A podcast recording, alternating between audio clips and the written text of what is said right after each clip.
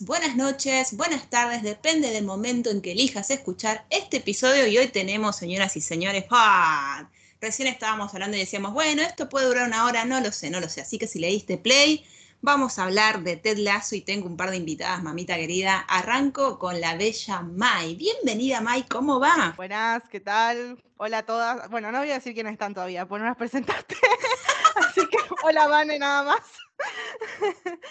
y qué lindo que me invitaste, siempre me encanta venir a, este podcast. Obvio, obvio, siempre, un placer tenerte acá. Bueno, después tenemos otra niña que ya hemos hecho un episodio sobre Ted Lasso y la volvimos a invitar y ella es residente y vuelve acá, así que bienvenida, Karu. ¿Cómo va, Karu? ¿Cómo va? ¿Cómo les va, chicas? Acá estoy muy contenta de venir a este episodio. Ya estaba extrañando venir, así que estoy muy feliz.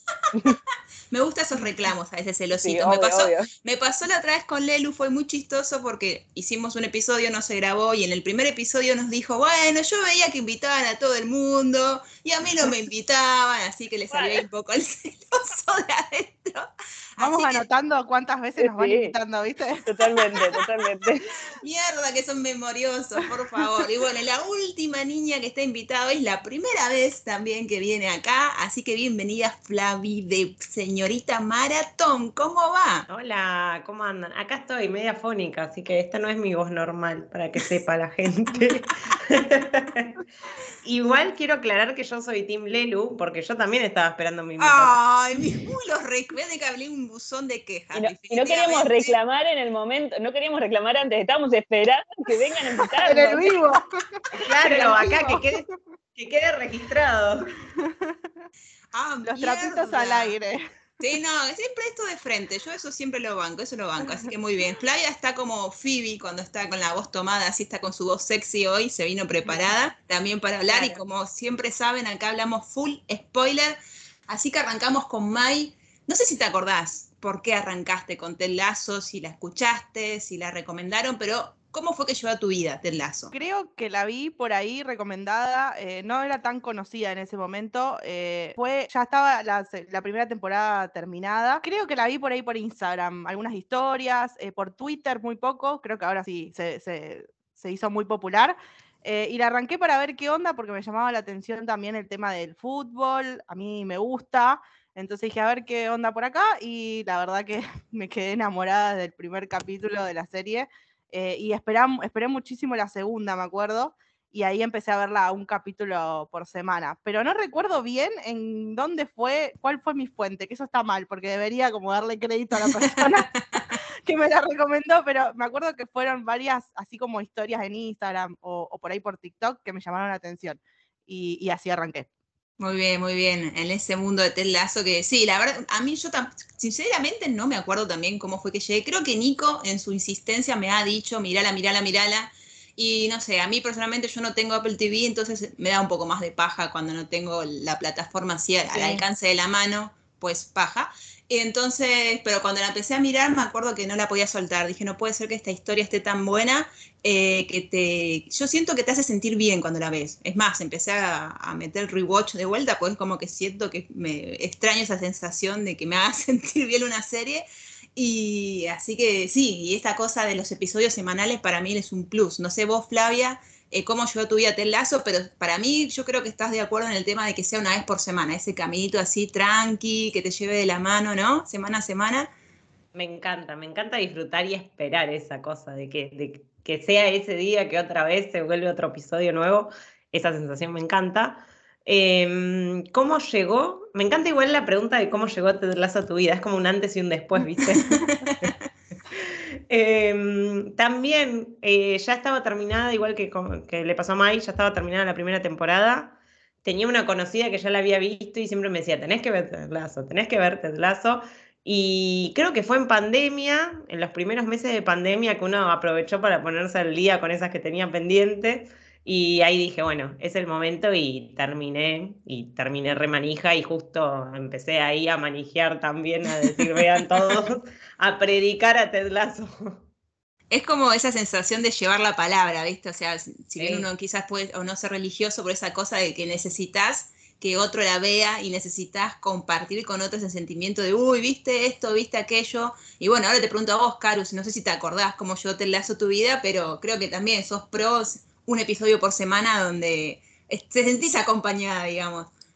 Sí, no, a mí lo, eh, yo la arranqué cuando había empezado, pero no terminó la primera temporada. Eh, la, arranqué, no tenía Apple TV en ese momento, la arranqué al revés. Arranqué ¿Cómo, al revés? No, nunca, estaba mal, la estaba viendo por una página pirata. y, el título 1 estaba mal puesto y yo no entendía nada. ¿Y qué capítulo viste? Y vi el que mm, le agarra el ataque de pánico en la fiesta. Uh, durísimo. Mm, un capítulo tremendo, pero no entendía realmente, no entendía nada. Estaban festejando algo, estaban recontra felices, le agarra un ataque de pánico. Nada, encima en ese momento Rebeca eh, estaba como con algo acá metido en la garganta de que lo tenía que largar porque tenía que contarle a Ted Lasso la verdad. Claro. Y yo no entendía nada, digo, esta poronga. ¿Quién carajo me recomendó esto? Decía Caru. ¿Quién dijo que era bueno esto? Tal vez. Y después cuando empecé a, darme cuenta de que estaba viendo el capítulo mal, encima lo estaba viendo con Emma, porque Emma se recontra enganchó también.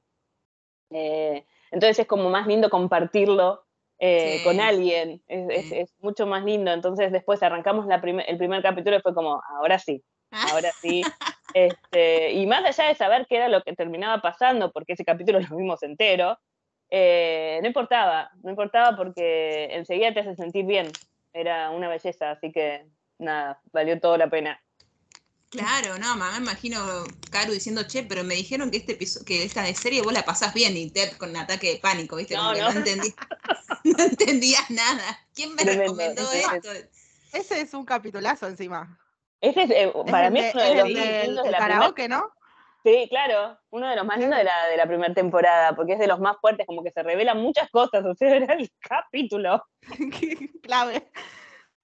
Súper clave, súper clave. Bueno, nombraste en tu oración, Caro, a alguien me parece que, como para ir un poquito analizando personaje a personaje, porque la verdad que esta serie tiene hasta los secundarios, eh, son preciosos, nombraste a una mujerona, una tremenda como es Rebeca. No sé, May, vos cuando la presentan a Rebeca, ¿qué te pareció? Porque uno medio que al principio cuando la conocen, primero que es imponente físicamente y después cuando la vas descubriendo eh, episodio tras episodio, te das cuenta en esa vulnerabilidad, en la situación que está, que es alguien que el marido la dejó por alguien más joven, que decide comprarse este equipo de fútbol. La verdad que la idea, chicas, es brillante. Cuando las mujeres queremos ser creativas, nuestra venganza, no nos vamos en ninguna chiquita. Toda esa trama que ella hace, porque al principio vos decís, pará, pero si Ted, o sea, porque a Ted lo presentan como un entrenador de equipo de fútbol americano, ¿por qué corno me lo traen a la otra punta del mundo a entrenar un equipo de soccer? Decís, como que ahí hay ya algo raro.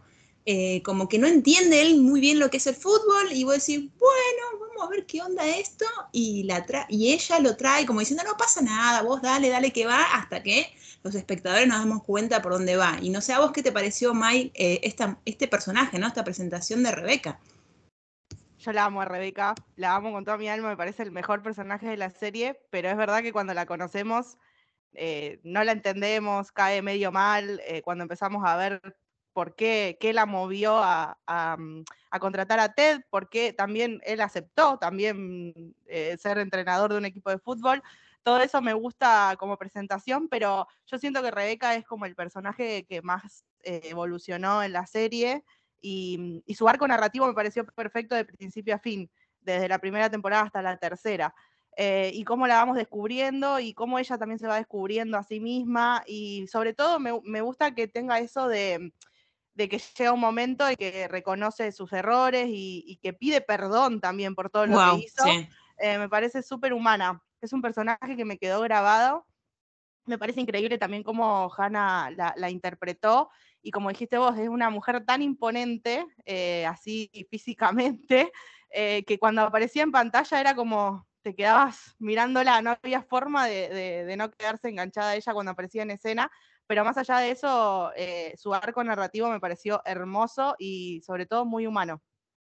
Sumamente humano, la verdad. Y también me gusta cómo esta serie trata el tema de la amistad entre las mujeres, porque vieron que siempre las mujeres nos plantean como unas guachas que, que, se pelean, que no sé qué, que siempre sacar ventaja, y sin embargo acá su amistad con Kaylee es preciosa, esa cosa de amistad, de compinche, de apoyarse, de, de escucharse, de darse tips, va, de todo, de todo. Así que... De alabarse, amo que se digan cosas lindas entre ellas, que se aman, sos potra, sos hermosa, amo eso. Sí, eso es lo más, eso es muy lindo. No sé a vos, eh, Fla, ¿qué te parece Rebeca como personaje, como mujer, todo lo que ella, como dice muy bien Mai, es una de las que tiene un arco impresionante. Rebeca es todo lo que está bien. de principio a fin, o sea, si bien al principio es esto que, que, que cae mal o que, que te choca, las decisiones que toma también las entendés en algún punto. O sea, vivió siempre bajo la sombra de Richard eh, un divorcio que no es, bueno, nos ponemos de acuerdo, vamos a divorciarnos todo pacíficamente, eh, el hostigamiento de los paparazzis, o sea, un montón de cosas que, o sea, si bien no está bien la, la decisión y todo, eh, se entiende la motivación que tiene. Y ese proceso que hace desde el rencor hasta superar y a Richard y todo el dolor que le causó y focalizarse en ella misma, me parece hermoso. Y aparte de esto que decías, Vane, también la relación con Kili, cómo las dos se van eh, ayudando a crecer y a confiar en ellas mismas, porque son dos mujeres que uno desde afuera las ve eh, esto, imponentes, tanto físicamente, actitudinalmente, pero son completamente inseguras. Entonces, esa amistad como que la fortaleza de ellas también, nada, me parece hermoso. Sí, es, precioso la amistad que tienen ellas dos. Eh, como decía Mike, que se halagan todo el tiempo, eso está buenísimo. Eso es eh, como que decís, wow, la verdad que no, no lo solemos ver siempre. Y bueno, esta cosa de su ex marido, que encima es, el actor de su ex marido hacía de un personaje que a mí me encantaba en Buffy, La Casa Vampiro, millones de años atrás, y volverlo a ver en pantalla dije, ah, mira quién llamaron, digo yo, y verlo así de malo para mí fue como, wow, un montón. Pero, a ver, vamos a pincantearla un poco. Caru, ¿vos qué decís? ¿Quién tuvo mayor desarrollo en el personaje? ¿Jamie Tart o Rebeca? Porque son como Jamie Tart. Eh, Jamie Tart Rebeca, eh, es uno de mis personajes preferidos también. Este, las mujeres son mis personajes preferidos en esta serie también, son muy imponentes y son muy vulnerables. A mí, este, cada vez que aparecía este, Rupert eh, en, pantalla y teníamos que ver a Rebeca eh, en reaccionar, me generaba mucha bronca eh, en el decir, por favor, necesito que en este capítulo se enfrente, que en este capítulo lo ignore, que en este necesitaba como esa evolución de ella, que, lo pudimos ver en esta temporada recién, porque ella demostraba ser muy fuerte para todos, diciendo yo sé manejar toda la situación y, este, estoy eh, superada completamente y cada vez que aparecía él era, se sentía un retroceso para ella y ella lo sentía así también. Era como no puede ser que no pueda avanzar en esta situación. Eh, y en esta temporada fue como una evolución completa que me, me, hizo sentir muy orgullosa de ella este, como mujer. Y Jamie Tart, a mí lo que me pasa con Jamie es que en, en la primera temporada como que nos querían generar otro tipo de, impresión para con el personaje. Este, necesitaban tener a un antagonista eh, y que vemos que después tiene una evolución brillante eh, en donde es un ser humano, este, una buena persona, que es lo que quieren demostrar en la serie, como que eh, desde la segunda temporada hacia adelante es como, en realidad este, tiene un pasado tan tremendo que tiene acciones que, sí, son consecuencia de lo, que, de lo que sos como persona, pero después, o sea, teniendo a las personas correctas al lado, podés evolucionar eh, y dar un gran mensaje, que es lo que terminó haciendo Jamie. Así que para mí, este, Jamie es como el que tiene un, nivel más fuerte en avance. Sí, además del lado profesional también, como que lo terminás comprendiendo. Por el principio no te lo fumás, te parece el típico cancherito que todas le salen bien, que tiene la mina más linda, que hace los goles y después vamos conociéndolo más y vemos el tema del padre, cómo lo maltrata, que al final es como que, que es un pichoncito nomás, que su escudo es decir, está todo bien, bueno, que se llama con, con, con Roy. Es- o sea, es como que. Y después toda la evolución que pega, toda esa amistad que tiene con. Cuando le enseñan a, a andar en bicicleta en el capítulo, me readelanté, pero en el episodio de Ámsterdam, para mí el episodio de Ámsterdam creo que va a ser uno de los que siempre voy a volver a verlos. Sí. Porque toda la secuencia de cuando él le dice que no sabe andar en bicicleta, primero se cae de risa, porque la verdad que si tu amigo viene con tantos años y te dice no sé andar en bicicleta, creo que yo también me cagaría de risa. Y después toda esa secuencia con la canción de fondo y primero que se sube, se cae, después que agarra la bicicleta y se la quiere revolear, después que empieza a andar y no puede doblar. Toda esa secuencia la tengo guardada ese video porque me encanta, me encanta la relación de ellos dos, digamos, cómo él era su ídolo cuando era chico, después como que se queda, o sea, también te pones a entender un poco, digo, después se queda, la mina que estaba con vos se va con él, es como que también tiene su, su- esa pedantería, se le fue un poco al carajo, digamos, se la tuvo que comer y decir, no, che, formo parte de un equipo, y bueno, y dale que va, y también se termina convirtiendo en Jamie Tart, como recién en un momento dijo Flavia, es la cancioncita que se viene el Jamie Tart, Tart, Tart, es, es, es inevitable que lo pienses así, eh, es un gran personaje, eh, a mí me encantó, no sé a vos, Flack, que te pareció Jamie Tart, pero también tiene un recorrido muy interesante a lo largo de esta serie. Yo lo quiero un montón.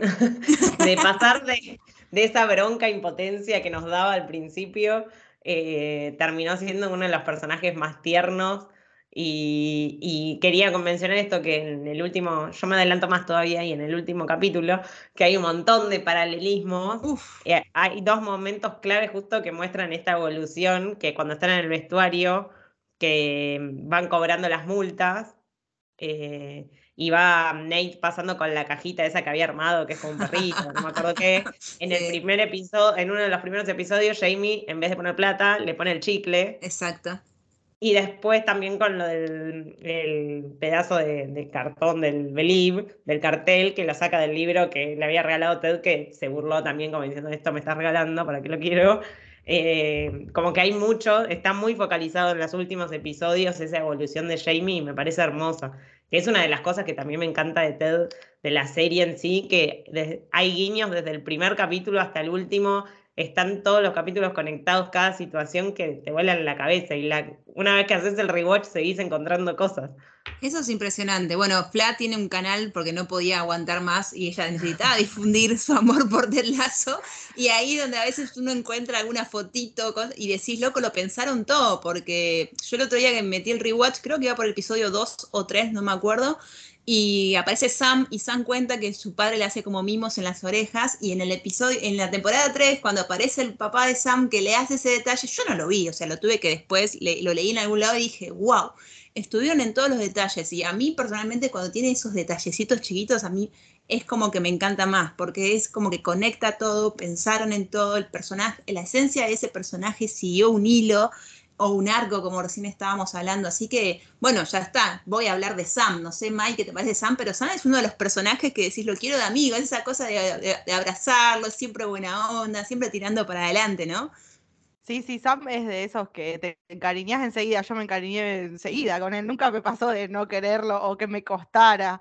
Eh, me pareció re lindo eh, también todo el arco que tuvo en la última temporada con el restaurante y con su padre. Eh, me pareció lindo. Lo único que con Sam me pasaba es que nunca sentí esa conexión con Rebeca que la entendía por él, ¿eh? pero no, no, mm, no la sentí nunca, no sentí, no sentí la Sí. No sé si capaz que eso es lo que querían demostrar, porque eh, quizás ese era el sentido. Pero bueno, me pasó que cuando estaba con Rebeca no sentía esa conexión, pero él como personaje me encanta, aparte me gustó mucho eh, en el último capítulo también, nos readelantamos, vamos y venimos, que esa parte donde, bueno, finalmente vemos que él está en la selección de, de su país, Ay, eh, con todo lo que él sí. le- lo quería y todas esas trabas que tuvo. La verdad que me re emocionó eso. eh, también recordando esa vez que, que tapó el sponsor de, de la camiseta, todo ese Exacto. camino y todas esas cosas que, que logró me parecieron alucinantes también de él. Pero bueno, así me quedó ese cosita, esa cosita con Rebeca, como que no sé qué pasó ahí, pero bueno, la atravesé. ¿Alguna, ¿Alguna vez lo shipeó a Rebeca con Ted? Mm, al principio, Al- al principio creo que sí. Sí, este, hasta que llegó la psicóloga, que yo los empecé a shipear a ellos. ¡Ay! ¿En serio? sí, yo también. Yo pensé ¿A que Ted algo iba a ser con la callaron? psicóloga, No, no, sí. sí, sí, sí, yo No, estaba, digo, no, no, no, no, no, esta mujer es para él. Ay, sí, sí, sí. Era tan así, tan eh, avasallante y este, pensé que sí, pero bueno, no, nada, no, No. pasó. No, además a mí, a mí personalmente me pasaba que cuando apareció la psicóloga me llamaba la atención por qué Ted no quería psicoanalizarse. O sea, digo, Mm. acá, a ver, porque Ted al principio es un personaje, es alegría intensamente, siempre arriba, todo bien, le traía el dulcecito a Rebeca, ese detalle a mí me encantó que todos los días le cocinaba algo a Rebeca, decís, este chabón no puede ser que siempre esté arriba. O sea, me hacía acordar alegría intensamente porque cuando vi intensamente yo decía, no puedes estar siempre up, la piba siempre anti, ¿no? Pero no puedes estar todo el tiempo arriba, hermano. Y cuando llega la terapeuta, a mí me gusta hacer terapia, digo, bueno, acá va a haber un cambio. Decía, no puede ser, no se quiere analizar, es como que me agarraba esa bronca. Y después cuando, bueno, pasa todo lo que pasa y esa relación que establecen con la terapeuta, yo dije, ah, listo, los quiero juntos, por favor. Por favor, los quiero juntos. Nunca me pasó de shipearlos con Rebeca, pero había gente que decía que sí, que podía ser. Para mí era como que se iba a romper algo si llegaba a pasar con Rebeca. Es más, vuelvo al episodio final, no sé ustedes qué Es pensaron. que ahí fue como, claro, un clave eso, porque sabían que había mucha gente que lo shipeaba, entonces Sí. dijeron, listo, Para mí lo toma". hicieron a propósito. Claro, Lo le hicieron medio como que te daban tip, ahí viste, te tiraban cositas y vos decías, Sí, sí, "Mm". sí. Griten ahí un segundo. Para... Era como- Claro, en ese episodio final, cuando ella está en su casa y sale Ted, dije, ¿qué carajos? ¿Qué pasó? Igual fue un, ratito porque después apareció el coach Bert con la tanga roja, chicas, y todo se fue. al- Sí, bueno, pero hay un juego ahí que dura unos segundos Sí. donde dice, ¿querés hablar de lo que pasó? No, no, no sé qué. Digo, dale. A mí lo que me daba miedo de esa relación es que la arruinen. Por eso dije que no los iba a shipear, porque me pareció una relación hermosa. Y digo, Claro, es "Ay, que- si se llegan a juntar y arruinan esto, me muero porque los amaba juntos como, como amigos. Me daba mucho miedo. Es que sí, por eso, uno lo shipeaba al principio cuando va, le prepara la galletita, esto, el otro, pero después como van evolucionando y van empezando a conectar, que de hecho también cuando Rebeca se sincera de por qué lo contrató y todo lo que hacía, es como que ahí creo que es el quiebre de, bueno, Mm. esto va a ser una amistad hermosa, sincera y listo. Para mí esa es la mejo- una de las mejores escenas de toda la serie, cuando ella se, se sincera con él y le cuenta todo y se abrazan y él la perdona. Ah, Me es encanta preciosa.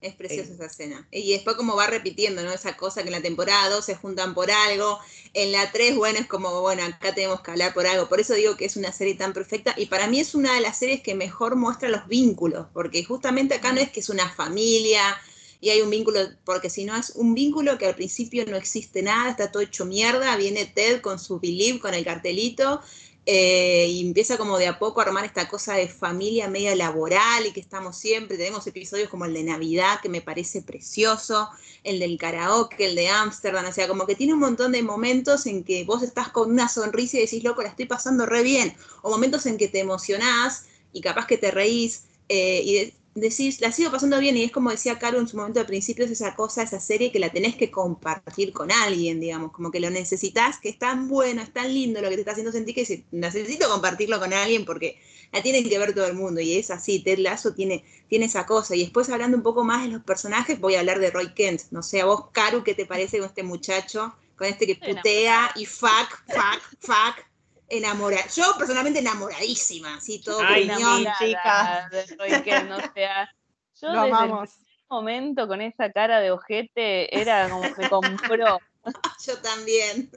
Yo- no, no, no, no, me parece un personaje este, hermoso, pero en todo sentido, porque él siempre está luchando consigo mismo eh, y, y lo vemos así, eh, y sin embargo siempre trata de hacer las cosas bien y eso es lo que me te genera una ternura tremenda, porque vos, está- vos lo ves y sabés que le está costando. Sí, Entonces, este esfuerzo Sí. vale como el triple. sí. Este, y, y eso me parece hermoso, mismo cuando hay momentos en que, en que arruina situaciones. Ay, este, sí, lo que- querés matar. Qué manera de cagarla, sí, la cagaba Ay, mucho, sí, Ted sí, Roy. sí, sí.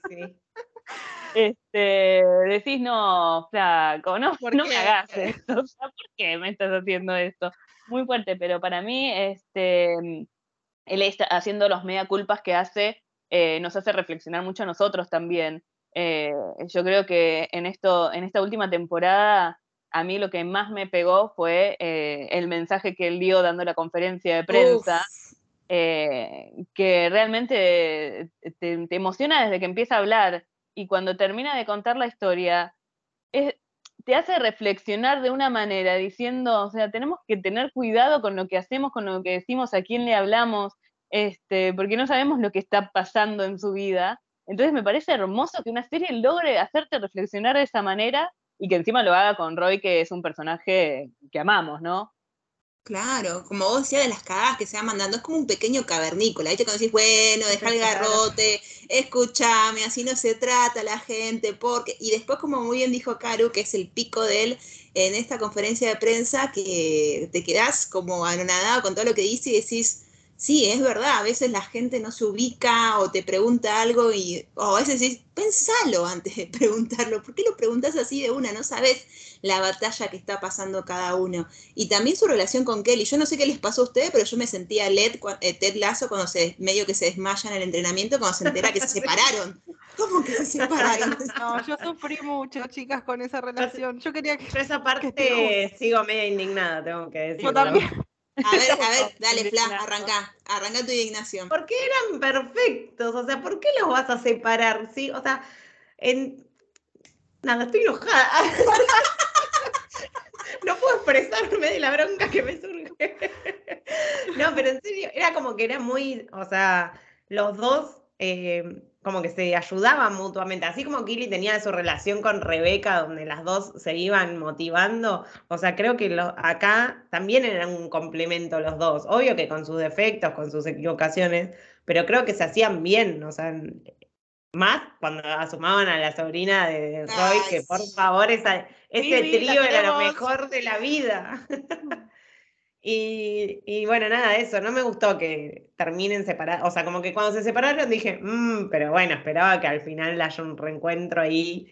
Y esa parte, ese final, tengo que decir que mucho no me gustó, em, cuando esa pelea que tiene absurda con Jamie, que van a preguntarle que elija con quién, o sea, todo como muy... Cavernícolas de vuelta. Claro, pero bueno, como que habían hecho una evolución, entonces como que sentí que eso no sé si tenía tanto sentido. Y, bueno, nada, está bien que Kili les haya dado una patada en el culo a los dos. Eh, pero bueno, nada, ahí con Kili siento como una cosa ahí cuando metieron a Jack también que la odié. Uh, estaba por decir eso, Como que siento que en ese sentido, como que ella venía creciendo un montón y si bien le dieron su, su empresa y creció profesionalmente, como que sentí que en esa parte amorosa como que la retrocedieron un poco. Es más, hasta el episodio de Amsterdam que eh, no estaba, porque supuestamente se fue con Jack y vos decís, oh, no está en este momento mm. tan como copado, ¿viste? Como que te agarraba esa, esa cosita. ¿Qué quieren hacer con este personaje? Está bien, le dieron su empresa, le están yendo medio para atrás, qué sé yo, y después aparece Jack y dije, ¿qué, qué onda? Yo decía, para, ¿qué onda esto? Como que la mina, yo no me quería dar cuenta por dónde iba, este tipo, ¿qué va a pasar acá? Mm. Pero Roy, pero ¿por qué? No, no puede ser. Pero es como decía Fla, es como que eran perfectos, se apoyaban mutuamente.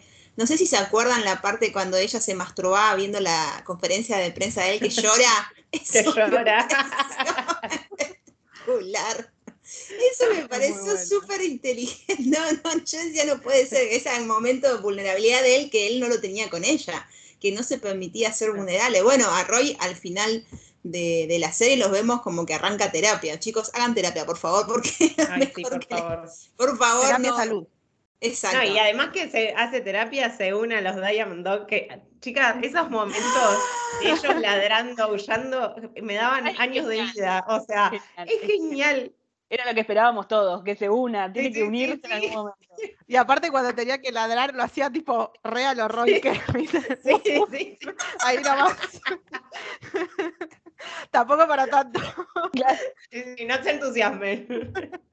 No, eso era, eh, además creo que así como espectadores, eh, el coach Bear y Ted, todos estaban esperando que se sume, ¿viste? Esa cosa, ese momento de, por favor, uh, que estén todos ahí, que esté él. Y él estaba medio gorila golpeándose el pecho. No, no, yo me estallaba. Porque decía, no puede ser, como que trajo su problema, o sea, para él que siempre tiene que ser el capitán, el duro, el rudo eh, abrirse de esa manera, que también estuvo muy bueno el momento en cuando entra para mí uno de los grandes personajes y sé que a Caru le gusta, Trent.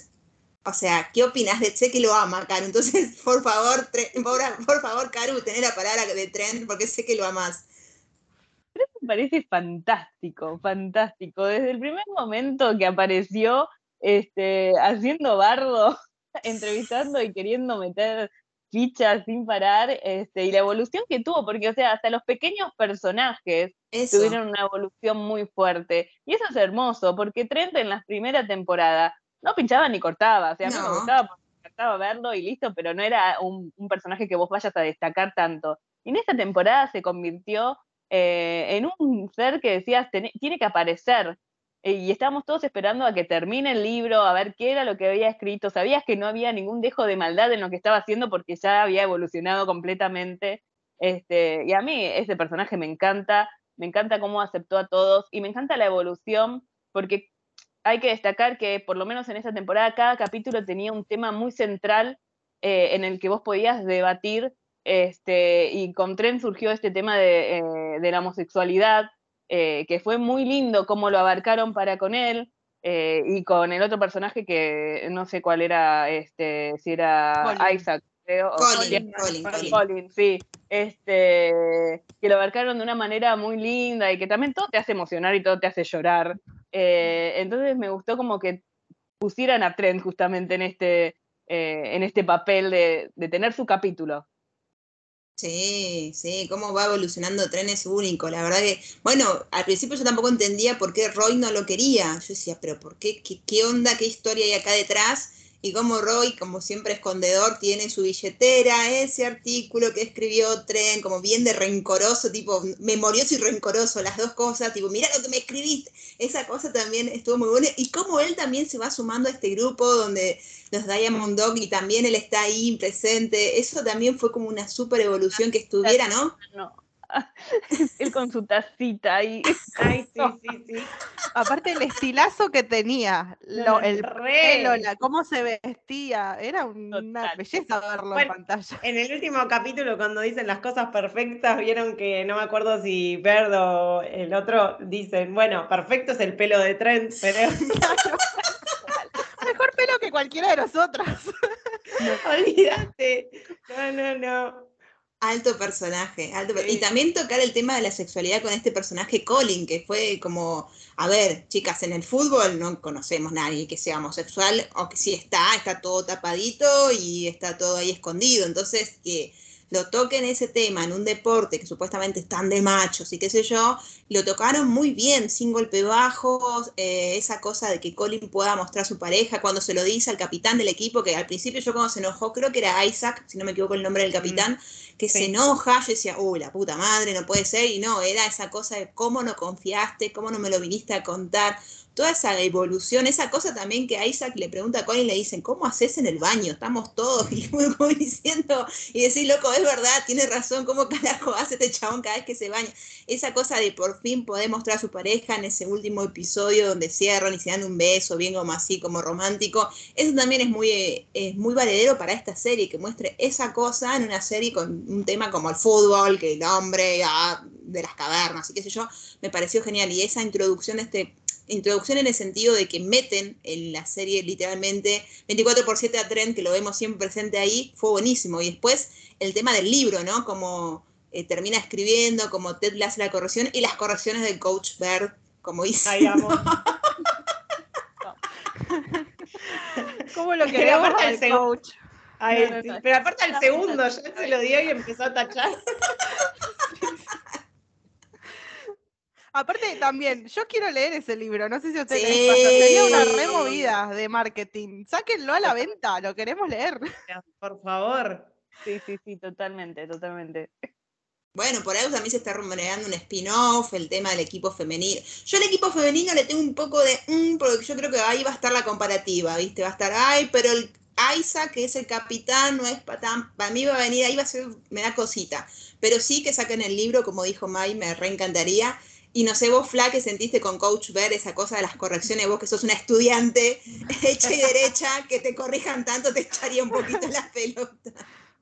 Sí, sí, porque aparte sin disimulo, eh, no, no, no, sin filtro alguno, pero bueno, es un poco su esencia también. Obvio. Eh, es decirle como, es, la amistad con Ted es eso, decirle las cosas sinceramente, le guste o no, es ubicarlo en la palmera cuando se está equivocando o está flasheando algo, eh, o apoyarlo cuando, cuando considera, creo que es parte de- de- del rol de, de él. Y me encantó, hablando de él, eh, el episodio cuando va a buscar a Nate, Sí. eh, que le cuenta, Uf. o sea, cómo surge esa amistad con Teddy, por qué está ahí, que era como medio la pieza, que una de las piezas que faltaba completar, y nada, hasta las lágrimas, chicas.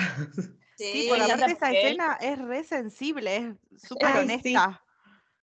Es muy honesta. Aparte, él no se da cuenta de- del bardo que es. Él no capta que él es un bardo completo con la mujer, con la novia. O sea, La que tiene. él, él lo hace, no le importa nada. Y en esa escena final que se va con la mujer porque dice, ya está. Y vos decís, eh, no son el uno para el otro. Denme algo. No. Algo raro hay ahí. Ay, chicas, cuando empieza a, hacer la actuación en el avión. Es épico, épico. Es, es- es uno de los mejores personajes realmente, porque no le importa nada. Pero cuando se tiene que poner ahí, en, en- en, como dice Fla, en decir las cosas y, y- y ser maduro completamente, ser la cara de la madurez para con los demás, lo hace. Este, y después vuelve a su esencia, que es ser un bardo completo y hacer lo que quiere. No hay otra definición para el coach ver que no sea bardo, o sea, lo vemos Mal. Eh, bueno, en el episodio todo ese que es totalmente centrado en él, que a algunos no les gustó, chicos, no entienden nada. Eh, la relación con su pareja, como bien decían. Bueno, en el episodio de Ámsterdam, cuando llega todo vestido así nomás, es esa cosa que llega todo así vestido, pero él no, no, no dice qué le pasó. Y vos como espectador decís, quiero saber qué hizo toda esa noche. O sea, porque vimos a todos los demás y a él no vimos, y lo vemos llegar, si no me recuerdo mal, con esa nariz de cerdo y qué Sí, sé sí. yo.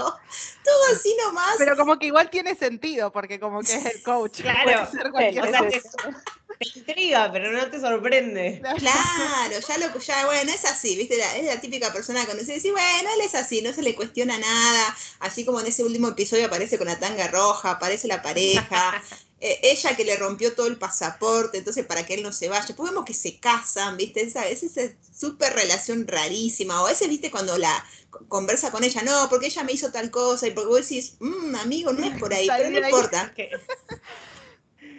No, no, no. Es terrible, la relación de ellos dos es, es terrible, pero además es enigmático hasta. A ver, aprendimos, supimos el nombre de él en el último episodio, siempre era el coach Bert, Sí. siempre lo vimos muy culto, o sea, siempre leyendo un libro, siempre la de él, digamos, por eso creo que también se toma esa cosa de corregir la trend, tanto el libro como diciendo esto sí, esto no, pero sí, es terrible, pero bueno, nada, como bien dijo May en su momento, necesitamos un libro de ellos, por favor. Así que bueno, ahora también quiero hablar de, de alguien que tuvo como una evolución y después medio que se convirtió en un villano. Eh, Nate, ¿qué pasó con Nate? O sea, era ese piche ahí encostadito que nadie lo registraba, que hasta cuando Ted se aprende el nombre para él era raro. Y después conocemos el tema de, sus padres, buscando esa aprobación, digamos, se convierte en el, en el entrenador del otro equipo, trabaja para Rupert. No sé, Karu, ¿qué te pareció a vos este personaje? Pero fue como un, como que pasó un montón, pasó del lado de la luz a la oscuridad, después volvió el hijo pródigo, ¿qué pasó ahí? Me dio mucho odio el último capítulo, mucho odio de la segunda temporada, pero mucha bronca porque eh, a Nate lo queríamos, o sea, era un que Sí. querías, este, que, que él daba todo por el equipo, eh, pero también sabíamos que él quería más. Eso era algo que nos hacía, nos lo dejaba muy en claro, este, que sentía celos y todo, pero se lo contenía. Eh, entonces ese último capítulo fue como una daga en el corazón, eh, una daga en el corazón para todos en realidad. Eh, pero me gustó cómo fue agarrando la última, la última temporada, eh, cómo fue evolucionando también para con él. Sí, lo vemos también transitar un camino gra- grande, digamos, pero y también lo vemos que se pasa como al lado de la oscuridad con Rupert, pero por otro lado lo veías que también él quería hacer su grupo de amigos, como los Diamond Dog, quería ¿no? canalizar lo que le estaba pasando. En realidad él, este, como todos los personajes, son buenas personas, ¿no? Sí. Pero tienen todo una cosa atrás que eh, lo que habíamos dicho antes. Entonces él como que se pone muy feliz por él estar creciendo. y por Sí. decir, wow, tengo un reconocimiento, que era lo que él quería, que lo reconozcan como su padre en uno de los capítulos le dice que nunca lo hizo, que siempre Claro. le exigía más. Entonces, eso es como la clave para nosotros para darnos cuenta qué es lo que le pasaba. Pero también este, nos hace entender que el reconocimiento por sí mismo, si no tenés a nadie al lado, no vale la pena. Entonces, eso es lo que él se dio cuenta eh, y lo que lo llevó a, a- a ponerse tan mal que, y, y ver que necesitaba a sus amigos y que en realidad, este, si estás en un club donde no son como familia, como él lo veía antes, no, no, le, no le sirve de nada. No, y además está muy bueno, para mí lo de Nate tiene dos momentos. Me gusta mucho, el, me hizo reír mucho el episodio donde el equipo Richmond juega contra el equipo de Nate y les muestra a los jugadores en el entretiempo como para hacerlos motivar que Nate fue el que rompió el cartel Believe y cuando salen todos y lo miran con esa cara de odio y termina siendo un desastre, pero después vemos Modo el otro- argentino se ponen. Sí, el Cuti Romero también, y tanto ahí los matan a todos. Y después me gusta esa parte cuando ven el video donde Nate trata de romper el cartel, llegan los chicos, él se esconde en el escritorio, los chicos por alrededor pasan y hacen el trencito, video de limpieza y el chabón sale como seis horas después. Sí, re. Sale como seis horas después hecho mierda porque se escondió ahí abajito por el tema del... No, no, eso para mí toda esa parte estuvo buenísimo. Y además también como espectador uno, como decía Karu, que no lo odió en esa parte de la segunda temporada del final, cuando él le reclama a Ted que no tenía ni la foto de ellos dos, y Ted la tenía en su casa. Uno como espectador sabía que la tenía en la casa y decís, no, hermano, te estás re equivocando, ¿por qué te vas poniendo así? Pero como decía Karu, él quería reconocimiento, él quería que alguien lo vea eh, se enamora de esta chica, de este restaurante, su restaurante preferido, y hasta que se acerca a ella, mamita querida, lo que tarda, lo que tarda en decirle para salir. Después se da cuenta que Rupert es un HDP y que no valía la pena, y bueno, volvió un poquito para atrás y volvió este hijo pródigo. No sé a vos, Mike, qué te parecía este personaje Nate, pero es como decía Karu, todos lo amamos, después todos lo, todos lo odiamos, y bueno, nada, después tuvo también su, su arco, digamos. Sí, mientras escuchaba hablar me, me acordé de la escena esta justo que están viendo el video de Nate que está ahí abajo y me gusta mucho lo que dice Ted de que eh, ojalá nos juzguen no por nuestros momentos más bajos, sino por la, cuando nos dan una oportunidad de ser mejores y podemos serlo. Y me parece que Nate es mucho, un poco ese resumen de esa frase. Eh, y aparte vos en la primera temporada me pareció inteligente que no nos mostraban, pero que había ciertas cositas chiquitas que eran como micro cosas que le iban afectando a él, que por ahí uno como espectador las pasaba, eh, pero si vos después lo ves con más detenimiento te das cuenta de todo eso que le fue afectando desde su perspectiva siempre, como el tema de la foto de Ted y un montón de cosas que quizás no eran eso, pero para él sí. Eh, pero yo personalmente sí lo, lo, llegué a odiar como Karu tipo en el, el final de la primera eh, y pasamos por todo ese arco de quererlo, odiarlo y después como creo que al final igual lo perdonamos. La escena final del último capítulo donde le pide perdón a Ted, que Ted le dice que no hace falta y él le dice, no, no, te quiero pedir perdón porque lo necesito, me gustó mucho porque realmente él necesitaba eso. Y, y cuando se dan ese abrazo me, me, emocionó mucho y cuando ven la pared sin ese cartel que igual está ahí, pero no está, eh, me pareció re linda esa escena y es como que el, el arco de redención funcionó y, y, por lo menos yo re perdoné a, a, Nate. Y me gustó también que en el final, en el, en el, en el partido, hagan su jugada, ¿viste? Y Ay, como que todo buenísimo. eso fue, fue muy lindo también. Eso es buenísimo, esa cosa, como decíamos, esa, esa cosa que sucede en la primera temporada y después en la tercera que te lo muestren, esa cosa que yo tampoco me acordaba, esa parte del Oscar no. y qué sé yo, y que Jamie ahí acordándose, pásamela, pásamela, pásamela, haciendo todo ese show para ese gol, que eso, eso estuvo espectacular, eso, eso estuvo buenísimo. No sé a vos, Fla, ¿qué te pareció esta cosa de Ted con el hijo, ¿no? Tener un hijo a distancia, o sea, al principio era como decíamos, como raro que él se vaya a la otra punta del mundo, que el hijo quede del otro lado. Después vemos, obviamente, que está en un tema de divorcio, que se divorcia, que sí o que no, y que encima la mujer haga pareja con el terapeuta, eso fue como muy enredado. No sé a vos, Fla, ¿qué, qué te parecía todo eso? Y ustedes después quieren que haga terapia. ¿Qué terapia va a hacer? es verdad. Negado la terapia TED por separado. Ahora entendíamos por qué. Claro. Eh, no, yo creo que, o sea, es, como la pieza que le falta a Ted, o sea, así como él fue eh, uniendo este equipo y, oh, no uniendo, hizo un equipo, porque antes eran como jugadores individuales, como cada uno con su rol, él los hizo un equipo de verdad, eh, es como que él no logró volver a, a, sentirse completo con esa distancia con el hijo, o sea, no era una cuestión de, de un padre que se va a hacer la suya y no le importa nada, creo que era más una cuestión de que esta oferta de Rebeca le vino como justo para escaparse y para no afrontar justamente que se estaba divorciando, o sea, todo el primer tiempo él sigue enamorado de su mujer eh, y siempre está con esa esperanza de volver a reconciliarse, de volver a ser una familia y es como este es la escape justo, pero por no enfrentar la situación, que es lo que vemos en Ted durante las tres temporadas, o sea, es una persona que justamente también por el peso familiar, o sea, sabemos la historia del padre, o sea, es una familia que precisamente no se caracteriza por enfrentar las situaciones eh, y creo que él aprende eso y esto es su escape para no afrontar esa situación. Lo que pasa es que, bueno, en ese escape justo, o sea, tiene el precio alto de, estar tan distante de su hijo. Eh, que creo que también es un poco lo que, o sea, había mucha crítica de que se lo veía distante a Ted en el último episodio y creo que viene medio por ahí, o sea, no es que él se quiere ir de Richmond y dejar a todos, sino que necesita a su hijo y necesita a su hijo todos los días, ¿no? Un rato, tres días en unas vacaciones. Claro. No eso, sino él no, no afrontar la despedida, porque él siempre, por más que esté siempre alegre, nunca afronta las cosas negativas. Entonces, eh, que hubo mucha crítica en por qué no se emocionaba, por qué no lloró, por qué no dijo, no dijo algo. Y es que siempre fue así el personaje en realidad, o sea, siempre haciendo un chiste para tapar su dolor, este, entonces, seguramente este, en el viaje del avión habrá estado reflexionando sobre lo que está perdiendo, entre comillas, este, al irse, pero también sabe que está ganando todo.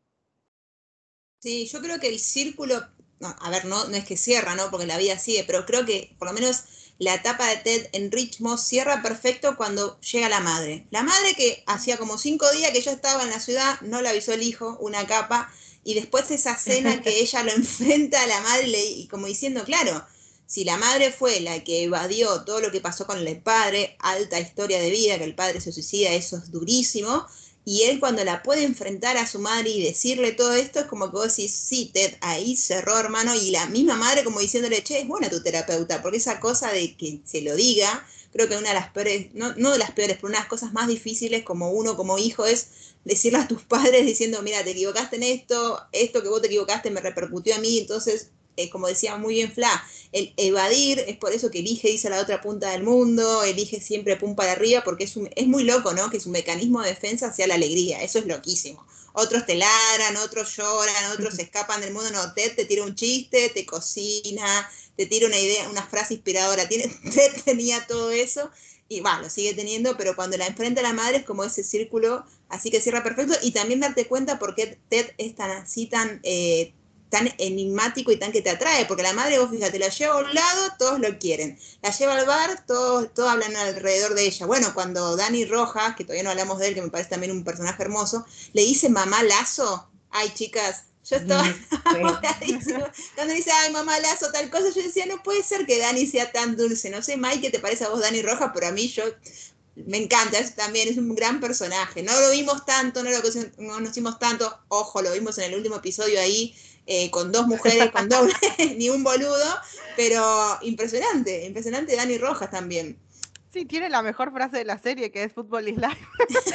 lo amo, lo amo, es lo más. Aparte, eh, es un personaje que aparece poco, pero cuando aparece te, saca una sonrisa, es, muy divertido. Toda la parte esa del trauma cuando le pega el perro, llorando en la ducha. Me pareció genial. Era un personaje que aparecía para como para aliviar las cosas, ponerle cuando había mucho drama y, y funcionaba, me pareció increíble. Eh, aparte eh, el hecho de que sea mexicano, que, vaya a jugar, viste, con ese choque cultural, esa parte donde se enfrenta al arquero entre selecciones y está todo mal. A Van Damme. a Van Damme. Me pareció re lógico, tipo, no, estamos re enfrentados, cada uno con su país, no le importaba nada y después volvió todo bien. Claro, pero no es que en el partido, ya él directamente en el avión ya lo miró con cara de orto, ya todo mal. Todo mal. No, no, de- muy bueno, muy bueno. Y después en el partido un poco más le rompió la nariz a Van Damme, después tenía que andar con esa máscara y ya el lunes cuando volvieron a entrenar, ¿qué haces? ¿Todo bien? Y el otro le tenía pánico. digo. Muy esa fantasía latinoamericana del fútbol igual Sí, también, ¿no? obvio. De que no sé, Neymar y Messi juegan en el mismo equipo, pero enfrentan Brasil y Argentina y, o sea, andá y matalo, ¿no? Matar o morir. No nos, claro, no nos importa que se lleven bien. Claro, los tobillos, a los tobillos. Claro. Salile con todo. No, pero bueno, cuando hablabas de, de Danny Mike, que, que aparece y te saca una sonrisa en el episodio de Ámsterdam, cuando todos votaban qué hacer, él quería ir a ver los tulipanes. Él, su voto, Es verdad. pero yo quiero ir a ver los tulipanes. Él era como, viste, todo amor, todo así. Bueno, te das cuenta que es todo amor, pero sí, también es un personaje que cada vez que aparecía o decía algo, bueno, como dijiste muy bien, cuando mata al- a la mascota de Richmond, la depresión que la agarra, que él piensa que era una maldición, para mí es espectacular. Es muy buen personaje, es súper adorable. No sé quién, otro personaje, nos, si nos quedó algunos para, para hablar, pero creo que hemos hablado de todo un poco, hemos hecho como un, un ahí iba a decir rewatch, pero un refresh de toda la lista de personajes, porque la verdad que cada personaje que hemos tenido es, bueno, a mí con la terapeuta yo me hubiese gustado verla un poquito más en la tercera temporada, pero bueno, estaba más como, como apoyo, pero tenemos una, tuvimos una serie de chicas que, que adoramos, que nos pareció muy linda. No sé si, a ver, vamos a hacer una pregunta como para cerrar. Caru, si tuvieras que elegir un momento o una frase que dirías de Ted Lasso que te dejó, no sé, yo como dije, Ámsterdam para mí lo es todo, pero no sé si querías, si querías decir, vayan a ver Ted Lasso por tal motivo, ¿qué dirías?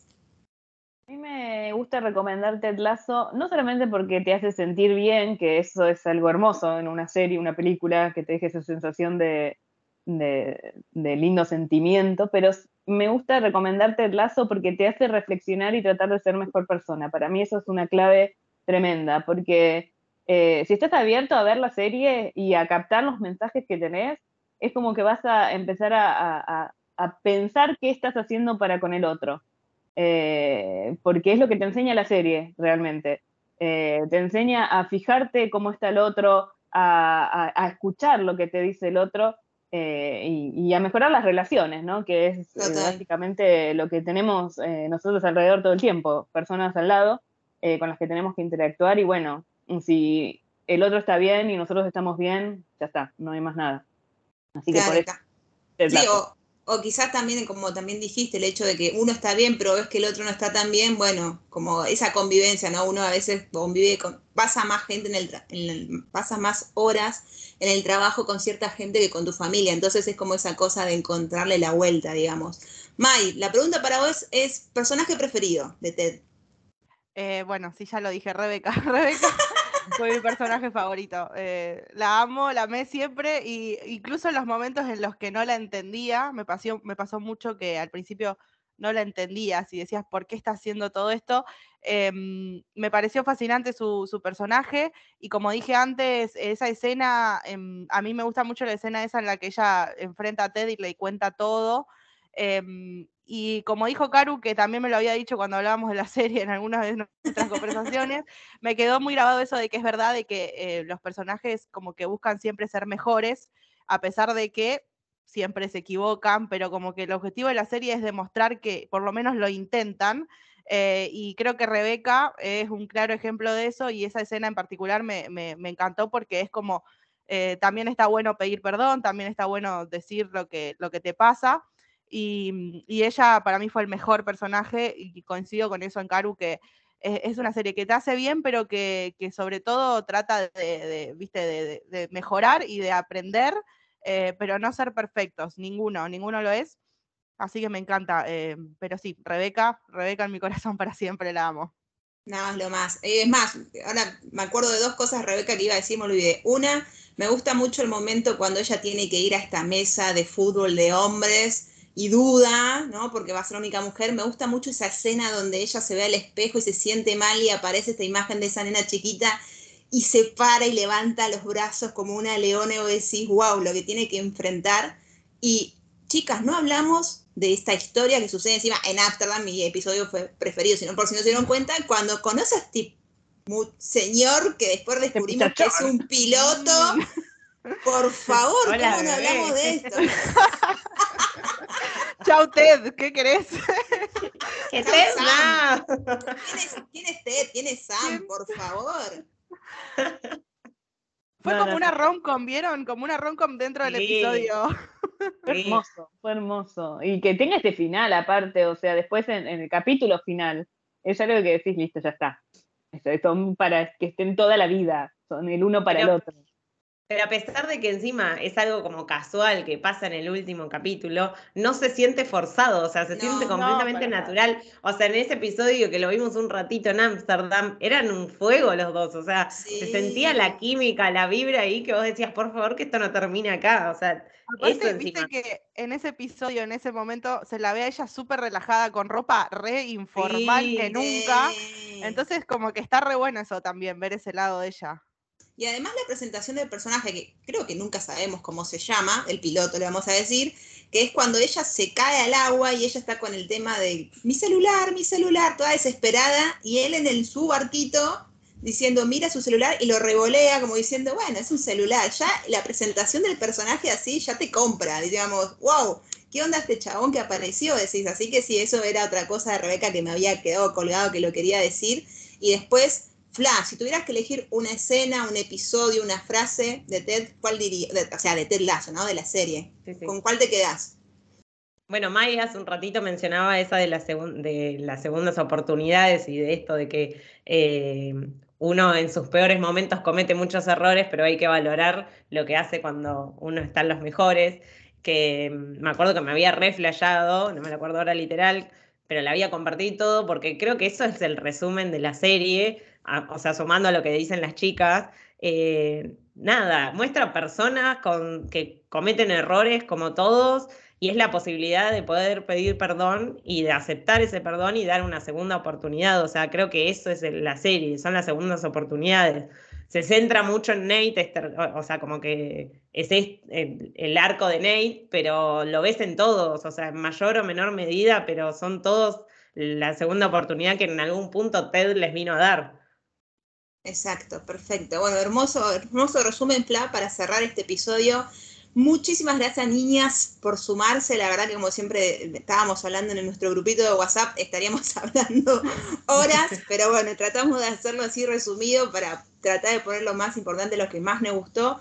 Caru, contale a la audiencia dónde pueden escuchar, leer. Bueno, me pueden escuchar, leer y todo eso en eh, Caru Cinéfila en Instagram y en cualquier otra red que quieran. Muy bien. ¿A vos, Fla, dónde te pueden seguir? Me pueden encontrar como señorita maratón en Instagram, ahí también me escuchan, me ven, me soportan todo. Igual, chicas, ustedes dos tienen un podcast que yo estoy esperando un nuevo episodio. Por favor, si Nosotros también estamos esperando. Cierto. Ah, Ay, me acordé. Por Dios, por Dios, tengo Bueno, que también- con la lista yo ahí, dando recomendaciones. Bueno, igual pueden escuchar un favor. par, claro, pueden encontrar un par de episodios, o sea, dos o tres, como, como cinéfilas en el ring. Por Dios, que no decaiga. No, que no decaiga, vuelvan, vuelvan, vuelvan. Me gusta esa, esa versión barderita de las dos ahí. Por favor. Y bueno, Mai, contale también a la audiencia dónde te pueden leer, escuchar, porque hay otra también que tiene podcast. Sí, leer en Viajando por la pantalla. Ahí no me escuchan mucho porque no soy muy buena con el tema de hablar a la cámara. Y si no, me pueden escuchar en Fanger al cuadrado en Spotify también, que tengo ahí un podcast con mi amiga Clary. Muy bien, muy bien. Bueno, nosotros pueden escuchar o, o leer en Empujados Pod y en Empujados Podcast, tanto en Twitter, en Instagram como en TikTok. Como siempre decimos, muchas gracias por escucharnos y como siempre también decimos, la semana que viene no sabemos de qué vamos a hablar, así que hasta la semana que viene. Chau, chau.